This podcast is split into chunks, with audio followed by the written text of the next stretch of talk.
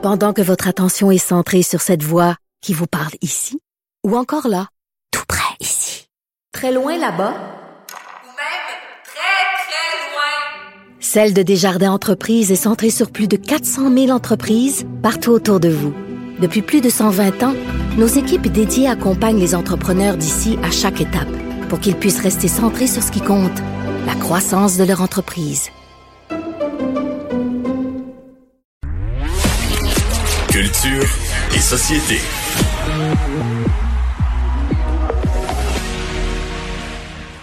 Bonjour Anaïs. Salut Mario. Et tu nous parles de Clint Eastwood.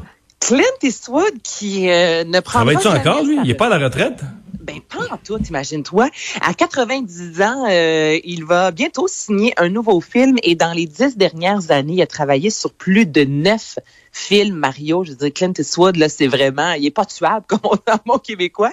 Et là, il va jouer, euh, selon les dires, selon le magazine Deadline, jouer le rôle d'une vedette déchue dans le film Cry Macho. Vous avez peut-être déjà lu le livre. C'est l'auteur Anne Richard Nash qui a publié ce livre-là en 1975 et c'est l'histoire, en fait, euh, d'un éleveur de chevaux ancien euh, champion qui, bon, finalement, euh, a perdu quelques plumes, décide de mettre sa carrière euh, de côté et finalement devient, avec un, un ses anciens euh, employés, va aller kidnapper euh, un jeune garçon pour le sortir des griffes de sa mère qui est alcoolique.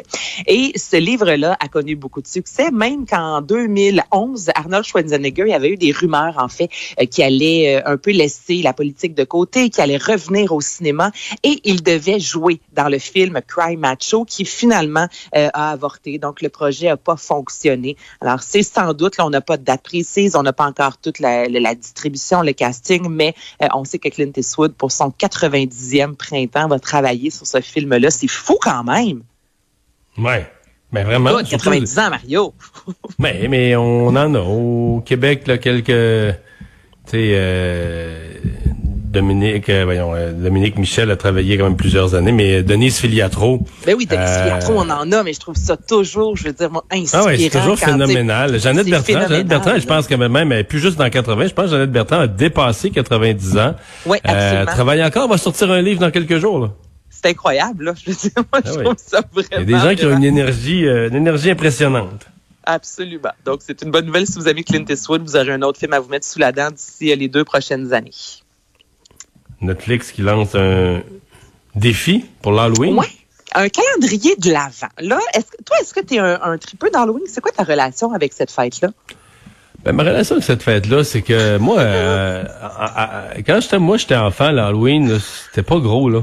Je veux dire, on se déguisait un peu, on ramassait quatre bonbons. ben, mais je veux dire, l'Halloween, c'est arrivé, tu sais, c'est il y, y a un gros écart là, entre le monde qui ont 50 ans, mettons, et le monde qui ont 40. Peut-être ça a commencé à se fêter plus à la ville qu'à la campagne. Mais mettons, euh, euh, il y, a, y a- y a 45 ans à la campagne, là, pas qu'on fêtait pas ça, ça existait l'Halloween.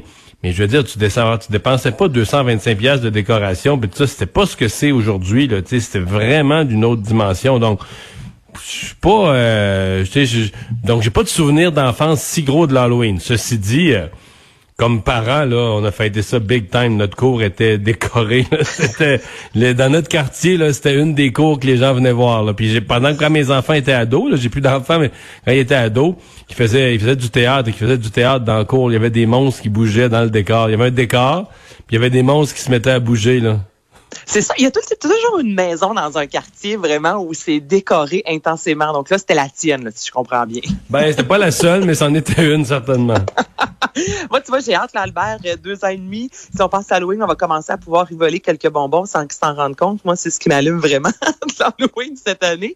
Et ben là, je vous en parle parce que Netflix a décidé, c'est ça, de faire un calendrier de l'avant comme euh, on le fait durant la période des fêtes. Et tu sais, Mario, tu dis que l'Halloween a vraiment pris, euh, euh, je veux dire, beaucoup d'importance dans les dernières années. C'est vrai, tu sais, les arbres d'Halloween, là, on même moi, quand j'étais jeune, ça existait pas. Et là, c'est une tendance. J'en ai vu plein sur les médias sociaux, des gens qui littéralement montent euh, l'arbre de Noël, mais à la place de mettre des décorations de Noël. Pour l'instant, on met des décorations d'Halloween avec des citrouilles, avec des petits fantômes. Je veux dire, je, je pense pas que année, il va avoir juste ça de permis jeune. de décorer chez soi. Fait qu'on- ça va être ça l'Halloween. Ça va être juste des décorations, pas d'êtres humains qui se promènent. on va décorer sur un moyen temps. Et c'est ça, ben Netflix a décidé là, vraiment d'ajouter beaucoup euh, de films d'horreur, de séries d'horreur à son catalogue là, pour le mois d'octobre. Et Là, si vous allez faire un tour sur les médias sociaux, notamment sur Instagram, c'est vraiment le Hollywood Challenge, euh, pas Hollywood, mon Dieu, Netflix Challenge. Donc, à tous les jours, on vous propose soit un film, une émission à écouter et on invite les gens à consommer euh, le maximum de films et de séries euh, d'horreur pour les 30 prochains jours. Moi, personnellement, je vais passer mon tour, mais ceux qui Ah, trippent, OK. euh, Mais sur le défi est néanmoins lancé. oui, il est lancé. c'est ça. L'offre est là. Je vous rappelle qu'à la fin du mois, vous allez voir aussi les cinq premiers épisodes inspirés de l'univers de Patrick Sénécal. Ça, ce sera sur Club Illico. Rihanna qui a blasphémé. Ah, Rihanna, écoute, ça a tellement, mais tellement fait jaser. Vendredi, en fait, sur Amazon Prime, il y avait son euh, deuxième défilé de sa lingerie Savage Fenty.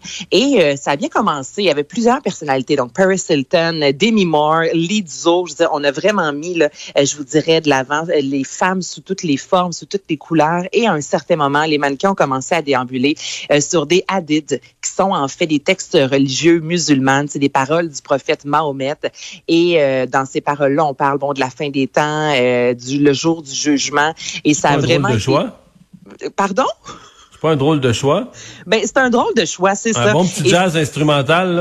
ça aurait fait la job. Et là, c'est ça qui se passe. C'est Coucou Chloé, qui est une productrice londonienne qui a créé cette chanson-là il y a deux ans, qui se nomme Doom. Et vous comprendrez que c'est ça. Sur les médias sociaux, ça a vraiment pas passé. Les gens ont dit que c'était bouleversant, que pourtant Rihanna, c'est une artiste qui a vraiment apporté à la diversité et on prend, on prend pas comment ça qu'elle a pas pu se soucier d'une religion, des valeurs. Et je vais vous faire entendre la chanson. Faut vraiment porter attention. Moi, j'aurais pas pu vous dire, mon Dieu, c'est des paroles du euh, prophète Mahomet, mais pour certaines personnes, ça a vraiment été euh, terrible. On écoute ça.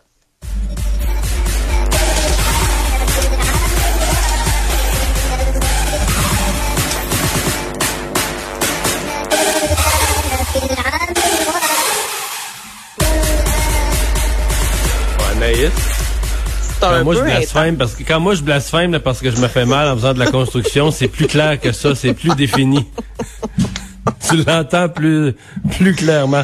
Hey, on a vraiment on a vraiment plus de temps, euh, mais je veux que tu le dises quand même concert euh, télé pour Yannick Nézet-Séguin.